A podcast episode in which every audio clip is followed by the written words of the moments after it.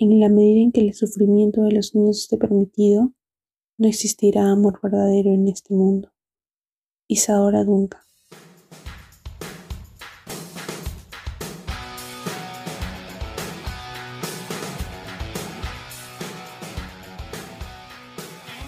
Saludos a toda nuestra comunidad oyente del podcast Taos al Día. Mi nombre es Alexandra Zambrano, miembro de la Comisión de Investigación del Taller de Derecho y Relaciones Internacionales Alberto Ulloa Sotomayor.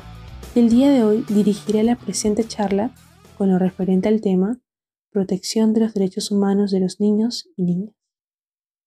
En esta oportunidad hablaremos sobre la protección de los derechos humanos de los niños y niñas, antecedentes, aspectos generales de la Convención de los Derechos del Niño y ahondaremos en el principio del interés superior del niño.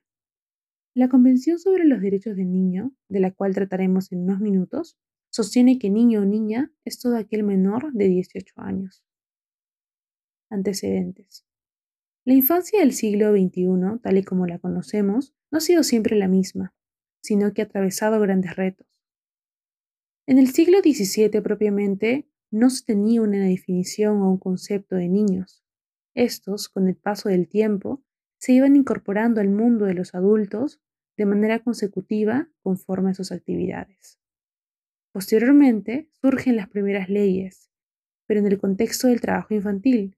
Sin embargo, debido a las condiciones de hambre, pobreza, marginación, entre otros efectos de la Segunda Guerra Mundial, es que se genera un cambio de paradigma en base al cual los niños y niñas pasan de ser considerados objetos de protección a sujetos de protección y de derechos, surgiendo consecuentemente las primeras instituciones para proteger a la infancia, dentro de las cuales destaca UNICEF, y desde su creación Naciones Unidas le encarga a esta la protección de los niños, niñas y de sus derechos.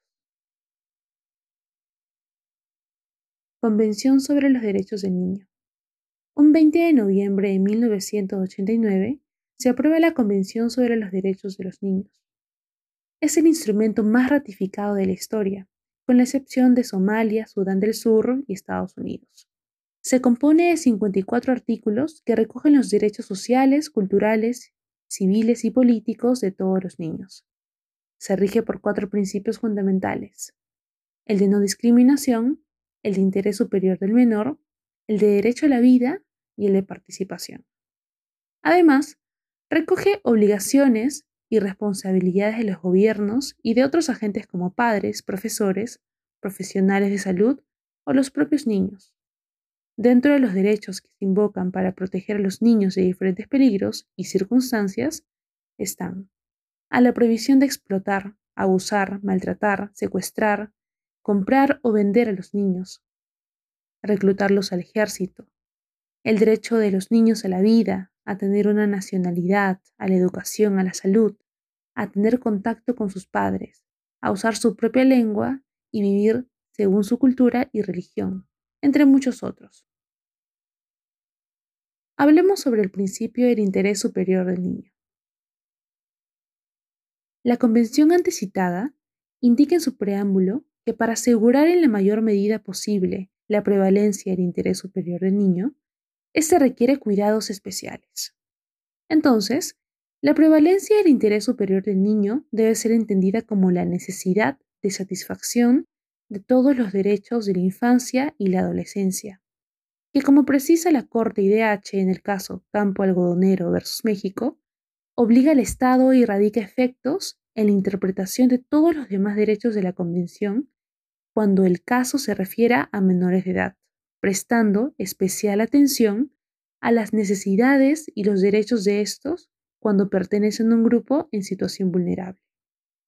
A partir de ello, podemos decir que el principio del interés superior del niño constituye uno de los pilares en el ámbito del derecho internacional de los derechos humanos, encontrando su partida en la dignidad de la persona humana y en su propia condición que representa la niñez justificando así las medidas de protección reforzadas de las autoridades que busquen proteger de manera prioritaria los derechos del niño, niña o adolescente.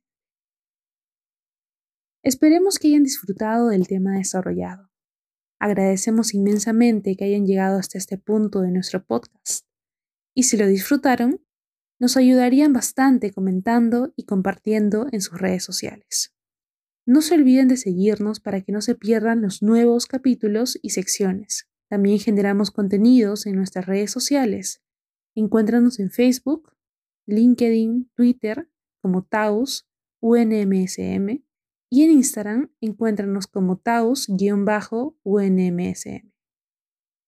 Les deseamos un buen fin de semana y esto fue Podcast Taos al Día. Muchas gracias.